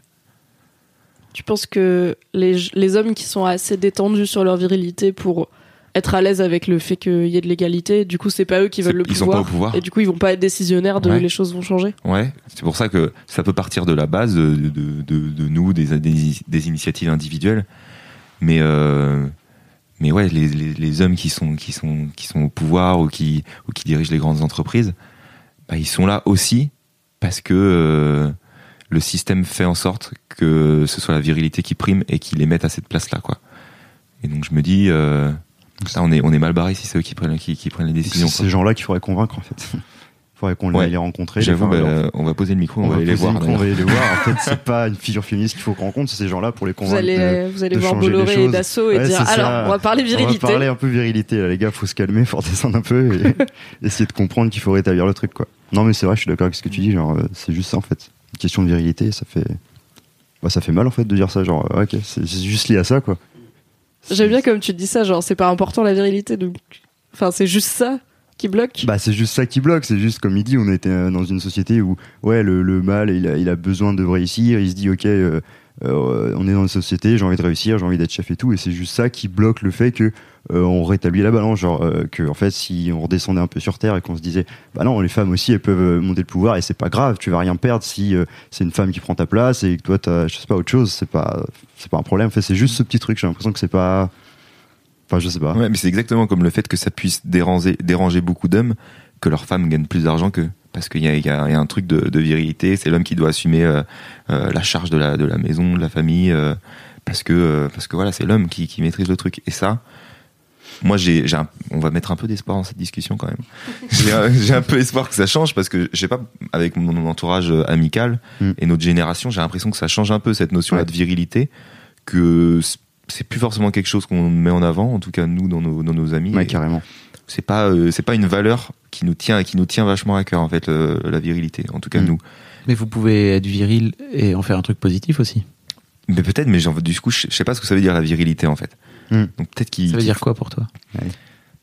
Bah pour moi justement ça veut rien dire et c'est pour ça que j'ai du Ouais. mal avec cette notion là ah non, Non, mais si, ça veut dire un truc pour toi. T'as forcément, si on dit virilité, t'as des images qui te pop. C'est ouais bah, j'ai des images d'un d'un Euh, mec à- soi, qui, a, qui a- qui a un torse poilu avec une chaîne en or quoi mais, euh, du coup c'est assez éloigné de moi même si on est à la radio je suis pas du tout euh, je suis pas du On a tout très comme peu ça de chaînes en or ici. j'ai pas de chaîne en or ça veut peut-être Ouais. dire qu'il faut la, faut que votre génération, non pas se débarrasse, Non, change, de mecs- change l'image du mot, de, enfin, de, de Bah, la virilité, quoi. se réapproprie une forme de virilité différente. Ouais, complètement. Mais euh, en fait, j'ai l'impression que la virilité, c'est associé à, à l'inverse de la sensibilité, quoi. Et, euh, et moi, j'ai pas envie euh, d'être un d'être un mec ou que mes amis soient des mecs pas sensibles parce que ils se considèrent comme virils et qu'il faut à tout prix être viril, quoi. Ouais. Et, et je pense que ce qui, ce qui est pas forcément facile à faire dans la construction euh, d'un homme quand on est jeune, c'est d'assumer cette part de sensibilité qui peut être associée à de la féminité, quoi. Et, euh, et ça, moi, je pense que ça va, je l'assume assez bien parce que dans ma famille, je sais que mon père, il a toujours dit, ah bah, moi, j'ai une part de féminité qui est, qui est peut-être euh, parfois euh, forte et que voilà, les gens, les gens lui disent quoi. Mais euh, mais cette sensibilité-là, je pense que c'est c'est une valeur qui, qui, qui me semble plus importante moi que la virilité. Peut-être parce que j'ai pas la bonne définition de la virilité et que je m'en suis, je me suis, Ouais. je me suis construit à l'opposition de ça, mais je sais pas. Il montre une tasse avec euh, Ron Swanson de Parks and Rec, donc un, un bon moustachu, euh, mais qui a un personnage euh, viril intéressant pour le coup, parce que ça pourrait être le pire mec, parce que c'est un mec moustachu qui aime la viande, le bacon et chasser des trucs, mais en vrai, il aime aussi les femmes fortes et leur donner du pouvoir, donc il est cool. On Donc, aime bien cool. Ron Swanson. Bon. Est-ce que vous pensez qu'il y a eu des occurrences dans votre vie où quelqu'un, que ce soit la société en général ou le monde ou quelqu'un de précis, vous a fait ressentir que vous étiez pas un homme de la bonne façon, ou que vous étiez pas assez un homme ou que vous étiez pas assez viril Ouais, moi j'en ai, j'en ai déjà eu plein de fois en fait. J'ai plein d'exemples, notamment dans mon travail, genre en tant que menuisier, où euh, c'est tout con, c'est vraiment tout con, mais genre des exemples où on m'a demandé euh, un coup de main pour porter un truc un peu lourd. Euh, et bah, au premier abord, j'étais le stagiaire, pas très musclé, ça se voit, je suis un peu gringalet. Bah, on me demandait pas au début euh, de l'aide. On allait demander à un collègue qui paraît mieux en forme, plus viril, j'en sais rien, tu vois, de l'aider parce que il a plus de chances de l'aider, d'être plus apte à l'aider dans ce moment-là. Et c'est vrai que du coup, moi, ça m'est senti, ah ouais, ok, moi, je, je suis moins considéré comme un mec, ou comme un mec capable de le faire et tout. Donc ouais, ça rejoint ce que tu dis. Alors ça m'a fait sentir euh, ce truc-là. Après, ça m'a pas dérangé. Genre, je me suis dit, ok, bon, bah, si eux. Euh, coup d'après, euh, j'ai demandé de l'aide pour porter un truc et j'ai très bien réussi, quoi. Donc j'ai prouvé que c'était un peu ridicule Parce que t'es- très musclé en plus, moi je trouve, euh, Paul. Ah oui, merci. Vous êtes ça. On t'entend plus. Ouais. C'est vrai, j'ai- j'ai- j'ai j'ai perdu le mic. Je On a deux là. micros pour trois, donc ça fait des petits, des petits échanges, des petits deals. J'avoue que j'ai pas, j'ai j'ai pas trop de, pas trop d'exemples. euh, Enfin, ce serait plutôt, euh, ce serait plutôt le fait d'être. euh, moi, je suis trop, trop gentil avec les filles. c'est ce que j'allais dire ouais. aussi. Si, ouais, j'en ai un en fait. Il est ouf. Euh, ouais, moi, j'ai- genre, c'est, c'est jamais moi qui vais euh, faire le, faire l'enfoiré dans les relations et tout. Genre, je suis, je suis plutôt euh, euh, à essayer de, de, de sauver le truc et tout. Et j'avoue que c'est, c'est un peu inversé. Genre, je me, je me fais un peu euh, lyncher là-dessus parce que je suis trop gentil. Genre, on me dit, ouais, mais mec, t'es trop gentil aussi. Genre, les filles, tu sais, faut, faut être un peu méchant, tu vois. Je dis, mais mec, euh, c'est pas possible ça. Enfin, genre, je peux pas me dire, ok, là, je vais être un petit peu méchant et après, je vais être un petit peu gentil, pour que ça le fasse et tout. Bah non. Genre, il y a un moment où, euh, du coup, euh, genre, euh, les mecs gentils, tu vois, c'est les mecs friendzonés. Moi, je suis un pro de la friendzone, moi. Genre, j'ai. Mais ça veut, De- dire, yes. mais ça veut dire quoi que t'es trop gentil? Parce que peut-être que si tu te fais friendzoner, c'est parce que tu dis pas toi aussi tes, tes propres intentions. C'est-à-dire que Si, si, si, si, carrément. Yes, je suis un loser. c'est le maintenant. grand truc. Non mais la, la friendzone, c'est un vrai sujet. Il y a deux façons de le voir. Ouais. Euh, L'une des façons, c'est de, de te le voir comme victime de, de la friendzone en tant que mec sympa, des filles qu'en fait, euh, elles pourraient être sympas, elles pourraient être couchées avec toi quand même, ça serait cool, quoi. Ou alors t'as l'autre vision qui est, en fait, c'est les mecs qui décident de pas faire le premier pas ou de pas venir dire clairement à leurs amis notamment Ouais, euh, qu'en fait euh, ils veulent ils voudraient aller plus loin et donc ils préfèrent rester dans ce truc là quoi tu vois Ouais, non, je sais. Moi, c'est vraiment. euh, non, c'est. genre, je, je rencontre une fille et tout, je, je passe des, des, des super moments avec elle. À un moment, je, je me dis, bon, bah, go, tu vois, je me. Je me je me jette à l'eau, comme on dit. Et, et elle me dit, ouais, mais tu- je peux pas, tu vois, genre, t'es mon petit frère, je peux- c'est c'est pas possible et tout, t'es comme un frère pour moi. Je fais, oh, ok, je suis comme un frère, putain, mais je, je suis le frère de tellement de meufs ici, c'est incroyable. mais tu l'as rencontré depuis quand cette meuf qui dit ça? Euh, ouais, des fois ça peut durer longtemps, je sais pas. Enfin, ça peut. La dernière, là, franchement, j'ai fait genre en deux mois, tu vois. Genre, j'étais pas mal deux mois, c'est un bon timing. Je sais pas ce que vous en pensez chez vous. Tu mets euh, du chers temps à les mais- morceaux à la guitare en fait. Ouais, ouais, j'avoue. j'avoue. Tu leur chantes des chansons à la guitare? Genre, chante des chansons à la guitare. Des, des fois même, j'en écris. Mais c'est chou Et je suis là pour me livrer. Fabrice, tu m'as dit, il faut que tu joues le jeu. Je suis là pour me livrer. Merci pour je ça. te livre des infos, moi. ouais, t'as raison Non mais oui, il y a beaucoup de composants dans le ce qu'on appelle la friend zone. Donc il y a effectivement ce que tu dis où en gros il y a des mecs qui la métaphore c'est un peu ils mettent des pièces de gentillesse dans la machine fille et ils attendent que du sexe sorte à la fin. Mais en fait être gentil c'est genre la base, tu vois. C'est pas- hyper beau, ça faudrait faire un t-shirt avec marqué Ça- ça dessus. Ça pourrait faire un bon t-shirt. Et en fait, juste être gentil. Enfin, c'est des mecs qui pensent qu'il suffit d'être gentil. Alors que être gentil, c'est la base dans la vie. C'est pas, euh, t'as pas une médaille parce que t'es sympa, quoi. Ouais, mais pour autant, il y a plein de mecs qui te disent Bah ouais, mais mec, euh, moi ça marche bien avec les filles parce que je suis un peu méchant. Du coup, Ouais. être gentil ça suffit pas, mais par contre, être méchant ça suffit parfois. Être méchant ou être. euh, Il y a, c'est, en fait, il faut trouver la, et vraiment, c'est pas un cours de drague, ok? Je suis pas pick-up artiste. J'avoue Mais qu'on a je l'impression pense qu'on qu'on est trois est, losers on est qui viennent. socialisé à, et c'est ce que les pick-up artistes apprennent du coup à des mecs un peu paumés. On est socialisé à vouloir, nous les femmes, euh, hétéros, à rechercher l'attention masculine et la validation masculine. Du coup, un mec qui te valide de base et qui t'apprécie de base, parfois, t'as un côté con de ton cerveau qui est là en mode bah ça vaut pas le coup, c'est trop facile, tu vois. Genre j'ai gagné, j'ai déjà gagné et du coup c'est pas marrant de jouer. Alors qu'un mec qui est là, genre t'es là putain, j'ai- j'ai envie de lui plaire parce que de base j'ai pas l'impression de lui plaire assez et où il me fait des petites réflexions ou des trucs comme ça. J'ai envie de me donner pour lui plaire parce que du coup à la fin j'ai gagné. Genre je jouais pas en mode facile quoi, j'ai gagné et c'est une victoire. Et c'est des mécanismes cons Ah, qui sont chier. appris, tu vois. Ouais, mais vous faites pareil en vrai, tu vois. Genre mecs- tellement de mecs qui passent. Alors là, c'était deux mois. Deux mois, ça va franchement. Mais il y a des mecs qui passent trois ans à être ton meilleur pote. Ouais. Et au bout de trois ans, ils te disent qu'ils essayent de te ken. Et t'es là, bah pour X raisons, j'ai pas envie de te ken, tu vois, c'est pas très grave. Ouais. Et ils arrêtent de te parler. Et t'es là, ok, donc en fait, tu me vois pas comme une personne. Tu voulais pas vraiment être mon ami. Tu voulais mon cul. Et une fois que tu as su que tu l'aurais pas, ou que par exemple toi, tu, toi en tant que meuf, tu te mets en couple avec quelqu'un d'autre, parce que juste le gars à zéro moment, il t'a indiqué qu'il était intéressé par autre chose que de l'amitié. Il t'en veut, il t'engueule. Je me suis déjà fait engueuler par des potes avec des guillemets parce que j'avais trouvé un mec et ils étaient là, ben sympa. J'étais là, on est potes, quoi, hein? Et en fait, juste si tu dis jamais ou que t'indiques jamais qu'il y a plus que de l'amitié, nous, euh, naïvement, on pense que on est apprécié en tant que personne euh, pour notre euh, conversation et après ça fait des problèmes. Mais en fait, oui, la séduction, elle est niquée parce que, enfin, la séduction hétéro, en tout cas, elle est niquée parce qu'on grandit avec des modèles différents et des schémas différents. Mais je pense que là encore, c'est la faute du patriarcat. Et je pense que plus l'égalité avance, plus il y aura différentes façons d'être soi-même dans la séduction et de pas forcément tomber dans les mêmes schémas de euh, oh là là, il faut que le mec ce soit un peu un bad boy, un peu un connard et, euh, et il faut que la Le meuf elle coup- soit un peu Le coup féminine du, le mais pas trop bad boy, on l'a eu et un peu genre est-ce que vous avez déjà genre essayé? Est-ce qu'à un moment vous vous êtes dit bah peut-être si tout le monde me le dit je vais essayer d'être un connard on va voir Jamais. Ja- enfin, on Jamais. nous a souvent dit ça et on s'est toujours dit. Enfin, c'est tentant. Tu vois, le truc genre, ah ouais, du coup, ça marcherait trop bien. C'est un peu la, la- la potion magique, tu vois. Mais, mais, franchement, on serait tellement pas euh, en phase avec nous-mêmes et que, et ça nous dérange pas à ce point-là non plus de, de pas être euh, des mecs qui gèrent de ouf. Du coup, euh, que, franchement, on préfère rester en phase avec nous-mêmes et puis, au final, ça marche quand même. euh, on y arrive, quoi. Félicitations. Tout récent. On a perdu Mimi, on a perdu Fabrice. on Non, mais le contrôle. son dans ton bien. félicitation, c'était super. Félicitations. félicitations c'est vraiment tu vas trouver quelqu'un de formidable. T'es un mec en or, le mec. qui est sur le banc de touche et qui regarde ses potes jouer tu vois et qui est là en mode bravo ouais le but Clément, ça fait deux fois que je t'entends que je t'entends faire un compliment à tes potes. Ouais. C'est Ouais, pardon. c'est des, choses que vous faites entre vous. C'est un truc qui n'existe pas normalement dans l'amitié euh, entre C'est vrai. Et c'est ben très nous, compliqué. euh, nous en fait, on a notre groupe de potes de lycée, euh, dont là on en fait tous les trois parties. Et ben, on devient, on est de plus en plus proches parce qu'on se voit souvent, et on essaye de le faire vachement, ouais. Euh, par exemple, Paul qui est à ma droite, je lui dis très souvent qu'il est beau, parce qu'il est beau, ce con. et du coup, mais quoi?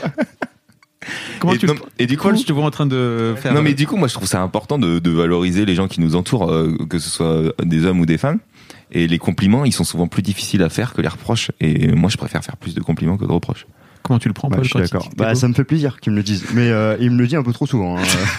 il commence presque par moment à me faire peur, du coup. euh, Mais il y a ce truc-là aussi, Ouais. le problème entre mecs.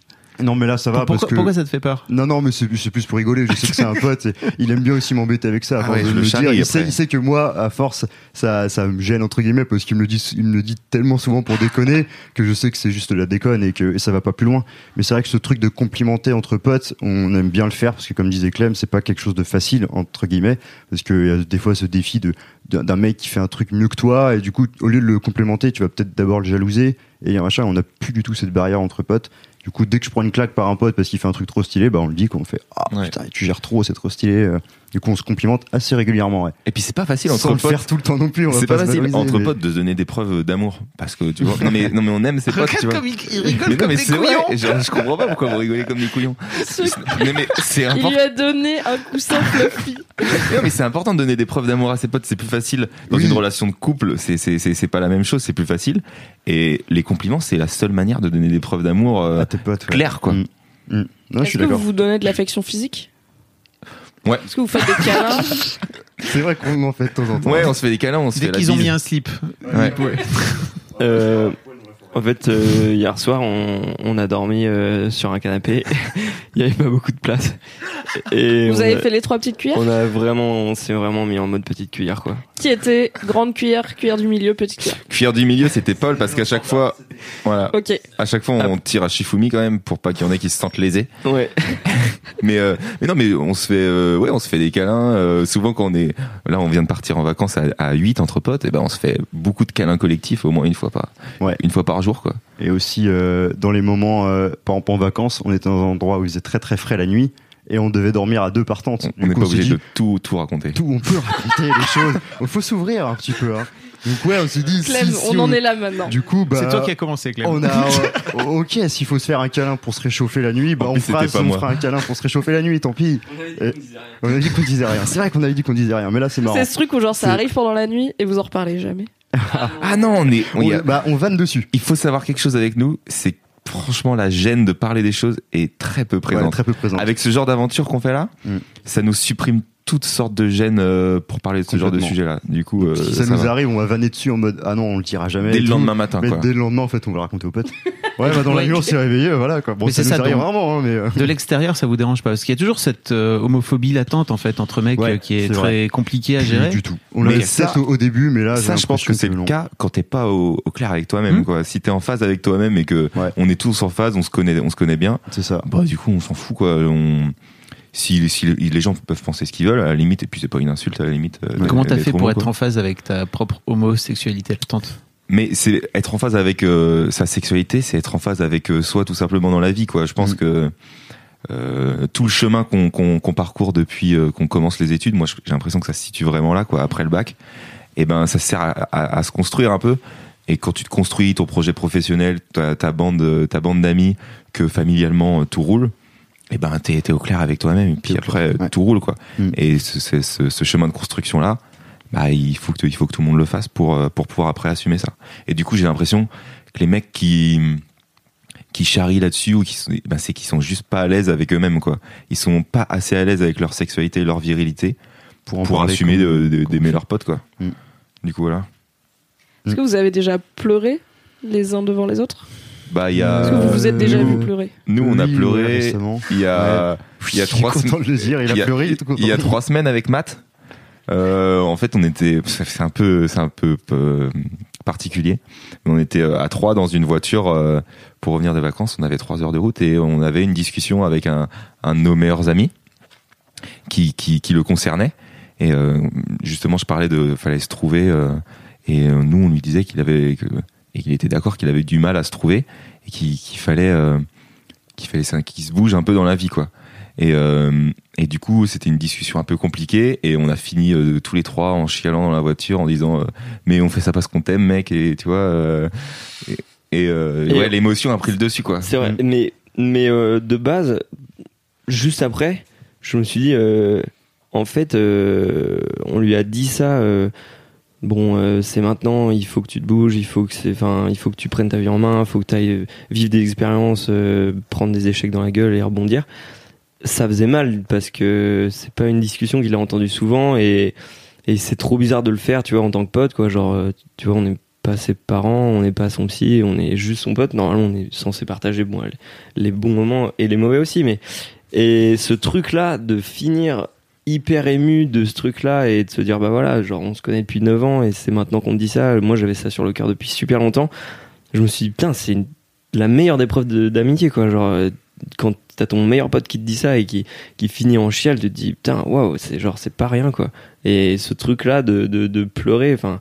J'avoue, moi, je je suis pas, j'ai pas les larmes faciles, quoi. Ouais, Genre, moi, en plus, je mais, pleurerai euh, jamais, mais le- mais là, euh, il y avait un truc et ça m'a pas dérangé de pleurer devant mes potes et je me suis dit, putain, c'est, c'est, c'est plutôt une bonne chose, c'est plutôt beau plutôt que de faire Oh non, trop la honte. il a pleuré.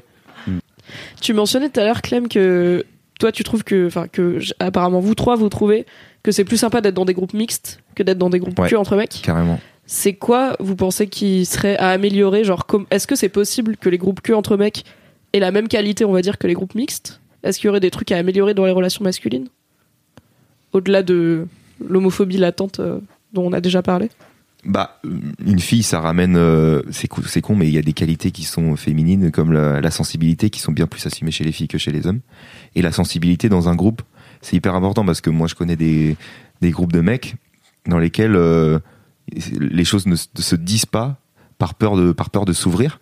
Et je pense qu'une fille dans un groupe, elle amène ça. Je sais que nous, euh, on a fait tous les trois euh, le même bac. On était en bac euh, sciences de l'ingénieur. Du coup, c'est un bac où il n'y a pas beaucoup de filles. Mm. Du coup, euh, de base, il y avait que des mecs dans notre bande. Et, euh, et dès qu'il y avait une fille, eh ben, il y avait des discussions intéressantes. Qui, qui, mais, mais non, mais des, que des discussions non, mais des discussions, ça, des discussions qui vont en profondeur sur ce qu'on pense de la vie, etc. Ouais. Qui sont pas là quand on est qu'entre mecs en fait. C'est euh, c'est très marrant d'être entre mecs. euh, c'est euh, on- voilà, on rigole, euh, On un peu, beaucoup, on déconne beaucoup. Mm. Mais euh, mais d'être euh, d'être comme ça, de mélanger un peu les genres, bah, ça permet de d'apporter la, la qualité de, chacun. Et à l'inverse, j'ai parlé à des filles. Là, c'est pas moi qui relate mon expérience ou même ma sœur, mais des groupes que de filles bah, ça peut être aussi vite le bordel. Il y a, il y a des, il euh, peut y avoir des certains inconvénients quoi. Je sais que je connais beaucoup de filles qui ont été harcelées au collège par leur, par des groupes de filles. Et alors que les gars sont beaucoup moins harcelés au collège, euh, nous en tout cas j'ai l'impression, dans leur propre cercle amical, parce que euh, j'ai l'impression que les filles sont capables d'être très vaches entre elles quoi. Et, et, et nous on a beaucoup moins vécu ça. Et je pense que mixer les deux, ça peut permettre euh, Bah, de, mais mieux on- vivre les choses, les relations. On éduque les filles à la compétition et à se tirer vers le bas. Euh, je sais pas si vous avez vu euh, Mean Girls, qui est vraiment une très très bonne illustration de tout C'est ça. euh, Lolita malgré moi en Ouais. français. C'est un film avec Lindsay Lohan, euh, un teen movie qui date un peu. J'ai pas vu. Moi, je l'ai qui. Ouais. parle de donc c'est Lindsay Lohan qui arrive dans un nouveau lycée et qui se retrouve avec le groupe de filles hyper populaires et tout mais qui sont donc des mean girls donc c'est des c'est c'est des pétasses quoi vraiment elles sont odieuses avec les autres meufs elles font régner un genre de terreur euh, Hmm. mais tout en tout en sans jamais être franche Ouais, tout en grand sourire Ouais. euh, Ah ouais. en étant gentil avec tout le monde et tout, mais en les insultant dans leur dos et tout, parce qu'il y a à la fois l'aspect, euh, certes, euh, compétition entre filles. En gros, l'idée, c'est un peu ce qu'on appelle le syndrome de la schtroumpfette, c'est qu'il y a plein de, il y a plein de lieux dans le, dans la société où il y a un peu de la place pour une seule meuf. Genre, il y a une meuf euh, totem et le reste, ça va être des mecs. Et du coup, en tant que meuf, on est en compétition pour être cette meuf, Putain, c'est cette meuf fou, dans une bande de potes, cette meuf dis, dans la boîte, cette Ok. meuf qu'on respecte ou qu'on voit comme cool et pas juste comme un truc féminin ou sexuel ou machin. Et du coup, cette compétition existe on- dans la, Ouais. dans la vraie vie. Ok. je Ouais, vois. parce que- mais parce que- c'est insidieux, c'est un truc euh, C'est- vraiment euh, ouais, inconscient. Mais ce que tu dis là, c'est fou parce qu'on l'a dans notre groupe de potes. Un- un petit la peu, fille ouais. dont on vous parle depuis le début, notre pote Anne, là, Ouais. c'est un peu la seule fille du groupe. Ouais. Et on a beaucoup de mal à intégrer d'autres filles dans le groupe parce que elle-même, elle est, elle est face à ses, euh, à ses propres démons. C'est que dès qu'il y a une fille qui arrive, euh, ça se passe mal avec elle en fait parce Mm. qu'elles se mettent automatiquement en compétition. Nous, ça, on a mis tellement longtemps à en prendre conscience. Ah on ouais, était extérieur au truc, on disait, on comprend pas pourquoi. Enfin, c'est, c'est relou Pourquoi quoi. vous genre, êtes on pas potes on a, ouais, non, mais c'est Ah. ça, tu vois, parce que nous, euh, bon, voilà. on- Mais je pensais pas que toutes les filles entre guillemets avaient ce truc-là. Ce intérieur, mécanisme-là. ce C'est- on est mécanisme, éduqué euh, comme ça, quoi. ok, c'est ouais. c'est très très inconscient. Ouais, mais du coup, inconscient, mais en même temps, on est aussi éduqué à être poli et à être gentil, etc. Ah, Donc c'est c'est pas le même harcèlement souvent entre entre mecs et entre filles. Et du coup, entre filles, le côté vraiment langue de vipère où euh, Ouais. ça va être des filles Ouais. qui sont officiellement tes amies, tes copines, qui sont censées être des filles avec qui tu t'entends bien, qui vont te tirer vers le bas, mais de façon très sournoise. Et du coup, tu tu peux même pas vraiment l'expliquer. Ça va être des regards ou un rire qui qui s'arrête quand tu Ah ouais, passes. C'était là. subtil. Ouais, mais C'est la, la- cette subtilité-là, nous, on la capte pas Ouais, du on la tout. capte pas du tout. Et du coup, du coup, à la fin de la coup. soirée, on se dit ah ouais, il y avait un problème, on n'a pas capté. On n'a rien vu. Et euh, on se retrouve euh, après 5 ans à avoir qu'une seule fille dans le groupe et que les autres viennent ça. pas quoi. Et pour vous la, en pour avez la fille, déjà parlé. paraît- Enfin, est-ce que Bah, elle, elle, vous en a déjà elle, parlé ouais. euh, On en ouais. parle beaucoup avec elle euh, très régulièrement parce qu'on est on est des gars qui parlent beaucoup. Mm. Et du coup, euh, elle a conscience du truc, mais euh, on sent que elle se bat contre le truc, mais c'est plus fort qu'elle quoi. Ouais, Et c'est et euh, vraiment une lutte intérieure. C'est Ouais. le, le défaut sur lequel elle lutte le plus au monde quoi. Mm. Ce truc là. Et, euh, là, on se rend compte ah ouais, il y a il y a un truc qu'on n'avait pas chopé quoi. Yes. Est-ce qu'il y a un truc dont vous vouliez parler, dont on n'a pas encore parlé? On a fait le tout. Bah, le friendzone c'est fait. La friendzone, La friendzone c'est fait, ok. Les larmes, c'est bon. Les larmes c'est bon, les câlins entre potes, ok. Ça c'est bon. Moi ça je voulais vraiment le caler Ouais, parce que c'était important aussi, pour ouais, moi. C'était cool aussi. Euh, non, bah non. Euh, Non, c'est bon. Je crois qu'on s'est je crois qu'on s'est tout dit. hein. Ok. J'ai une dernière question pour vous. Alors, c'est un Ouais. épisode un peu spécial, donc on n'a pas suivi les questions traditionnelles de ce Ok, podcast, mais je- ok. c'est très intéressant quand pas de même. souci. Mais il y a une question que j'aimerais bien vous poser parce que je la pose à tous mes invités et vous allez peut-être être un peu pris de court. euh, Je vous ai pas donné de temps de réflexion, désolé. Ok. J'aime bien demander à tous les mecs qui se passent dans ce podcast s'ils ont en tête un modèle de masculinité positive. Un homme qui soit réel, donc un mec de la vraie vie, pas forcément connu, vous pouvez me dire euh, mon daron euh, ou euh, mon prof de maths, euh, ou un homme fictif, si c'est un personnage qui vous parle, qui pour vous représente une façon cool d'être un homme, une façon qui peut-être vous inspire ou que vous trouvez positive. Euh, de, de personnages qu'on connaît, que ce soit notre père, Un notre- homme, n'importe un homme, lequel. n'importe lequel. Bah moi, euh, je sais pas si c'est la masculinité que j'aime bien chez cette personne, mais euh, je sais pas si vous connaissez Panayotis Pasco. Et euh, je sais pas pourquoi j'aime beaucoup ce personnage et cet aspect à la sensibilité qu'il peut avoir. J'ai écouté pas mal de ses interviews et, et c'est le fait qu'il l'assume aussi bien. Et moi, je sais que ça m'a permis aussi de, de me dire ah bah oui, c'est possible euh, au grand public d'a- d'assumer sa, sa sensibilité. J'avais vu une interview, où il disait que cette sensibilité-là, ça, le- ça le faisait galérer de ouf à, à embrasser une fille euh, lors, du, lors de rendez-vous et tout. Et, euh, et je trouvais ça. Et pour autant, c'est quelqu'un qui, qui est très à l'aise avec lui-même. Et du coup, je me suis dit, ah ouais, euh, il, a, il a ce bon rapport-là que, que moi j'aimerais avoir. Quoi. Du coup, ouais, je dirais euh, Panayotis Pasco. Il y a beaucoup de gens qui me suggèrent de l'inviter dans le Boys Club, Ah donc, ouais. euh, mais c'est la première fois que quelqu'un le cite par contre, Ouais. donc c'est cool. Un jour peut-être il viendra dans le Boys Club. je lis vos commentaires, je le sais. Bah, moi, je dirais, enfin, je- j'en ai déconné tout à l'heure, mais euh, je dirais que les, les- le film OSS 117, du coup, Michel Azanavicius et Jean Dujardin, là, ce qu'ils ont réussi à faire là, c'est-à-dire euh, prendre un personnage et, euh, et le mettre au premier degré pour qu'on comprenne qu'en fait tout est tout est incroyablement débile chez cette personne et c'est ça qui est ultra marrant. Je trouve ça fou en fait. Il y a énormément de gens qui essayent de rigoler un petit peu des, des inégalités euh, ou, ou trucs comme ça. Il y en a qui arrivent. Je, je- trouve que cet exemple-là est complètement fou. Du coup, pour moi, c'est un, c'est un exemple parce que j'arrive beaucoup moi personnellement à communiquer par l'humour. Et du coup euh, ce truc-là m'a fait prendre conscience euh, de ça. Après, euh, il y en a qui arrivent pas non plus. Et là, par contre, euh, j'avoue que tout à l'heure on était à l'aise avec la gêne. Ça peut me gêner de ouf. Genre un film comme Qu'est-ce qu'on a fait au bon Dieu? Rigoler du racisme et tout. Genre je je l'ai pas eu du tout. Genre c'est ça m'a mis mal à l'aise. J'ai l'impression qu'ils étaient pas dedans. Après j'avoue que moi je, je suis fan de films et tout. Du coup quand vous me parlez de un personnage qui m'inspire et tout c'est là que je vais chercher si j'avais peut-être eu plus de temps euh, j'aurais pu en trouver un autre mais Mais c'est bien Hubert Bonisseur de la tête. Oui. Masculin. Mais, c'est à l'in- mais du coup, c'est à l'inverse. quoi. Oui. Ouais, il, il- il montre tout ce qu'il faut pas être tout ce qu'il faut pas être et toi, comme homme euh, dans la société. Ouais, quoi. sûr. Mais je pense qu'en plus, c'est pas si caricatural que ça de ce que les mecs étaient à Ah l'époque. c'est sûr. Et il- je crois qu'il y a une interview où on avait, du coup, c'était avant que le, là, le, tr- le troisième film est en route pour 2021. C'était Ouais. avant qu'il soit confirmé. Ça, et il y avait une interview où on avait demandé à Jean Dujardin euh, comment vous voyez euh, Hubert Bonisseur de la Batte, euh, comment vous le voyez vieillir. Et en fait, pour lui, il est homosexuel, il est juste complètement refoulé. Et Ouais. ça, il y a tout Mais ce, d'ailleurs, il y a des ce indices sous-texte chelou avec son pote films, ouais. américain où ils sont Ouais, torse ça, nu ouais. et tout dans l'eau. Et en Ouais. fait, Ah oui, pour l'acteur, du coup, Il ouais. implique Ah, ça aussi dans son jeu, dans son jeu d'acteur et dans le personnage que c'est un mec qui surjoue les codes de qui refoulé, virilité pour des mauvaises raisons Ouais. et probablement qu'il sera plus épanoui et moins gênant le jour où oui. il aura accepté qui il Qu'est-ce est quoi. qu'est-ce que c'est que cette histoire de Kiki Hubert euh, c'est, euh, Ça, c'est le dernier personnage que j'aurais pu citer dans la masculinité positive, tu vois. Au hyper punisseur de la t'as batte. Mais cité du coup, Azanavicius et du jardin, Voilà. pas le Ouais, oui, voilà, pas le euh, personnage lui-même. crée le personnage. ouais. de, ok. Bah, moi, moi, ce serait plus le personnage dans un film. Je sais pas si vous connaissez euh, Captain Fantastic. C'est un film avec Viggo Mortensen. Bah, c'est carrément l'idée, entre guillemets, donc, de masculinité positive que j'en fais, c'est se, se perdre dans ce film. Rien que pour les notions qu'il inculte à ses enfants et tout, qui met pas du tout, euh, déjà, il met complètement égal euh, le sexe d'homme et de fille, parce qu'on le voit, ils vont à la chasse, ils le font tous, que ce soit les filles, les mecs, ils jouent de la musique, ça, ça a été un peu plus sensible, les mecs, les filles. Et du coup, c'est un personnage qui m'a complètement fait kiffer, voilà, quand j'ai vu le film. Et euh, ouais, si je dois citer quelqu'un, ça serait lui, juste pour, euh, Mais pas mal. pour ce qu'il est dans le film et, et ce qu'il ce qu'il fait, quoi. Trois exemples inédits du coup. Trop bien. Ça fait plaisir. Merci beaucoup les gars. Est-ce Merci. a... Merci à vous de nous avoir reçus. On mettra dans la description, ce sera quelque part sur internet votre vidéo, Ouais, on va votre faire une voyage et vidéo euh, YouTube et puis Ouais. euh, vous, vous serez dedans. Ok, trop bien. Carrément. eh bien, on mettra tout ça dans la description du podcast. Yes, et on prendra les contacts pour que je vous envoie l'épisode. Carrément. Bah, C'était merci- trop bien. Merci à vous, Yes, c'était bah génial. c'était grave Merci d'avoir sonné chez mademoiselle.com. Bah ouais, au culot quoi. C'est ça. Ne venez pas tous, auditeurs et auditrices, sonner chez mademoiselle.com après avoir écouté cet épisode. Juste pour être dans le juste podcast. partir à poil. Voilà, envoyez-moi un mail dans la description. il y a marqué comment venir dans le podcast et prendre des rendez-vous. Mais ce petit truc improvisé était très chouette. Ça fait plaisir. nous c'est le plombier qui nous a ouvert euh, la porte de l'immeuble Donne pas les astuces, putain. petit tips Ça sera coupé, ce montage. Merci à toi, cher auditeur, chère auditrice, d'être fidèle au poste.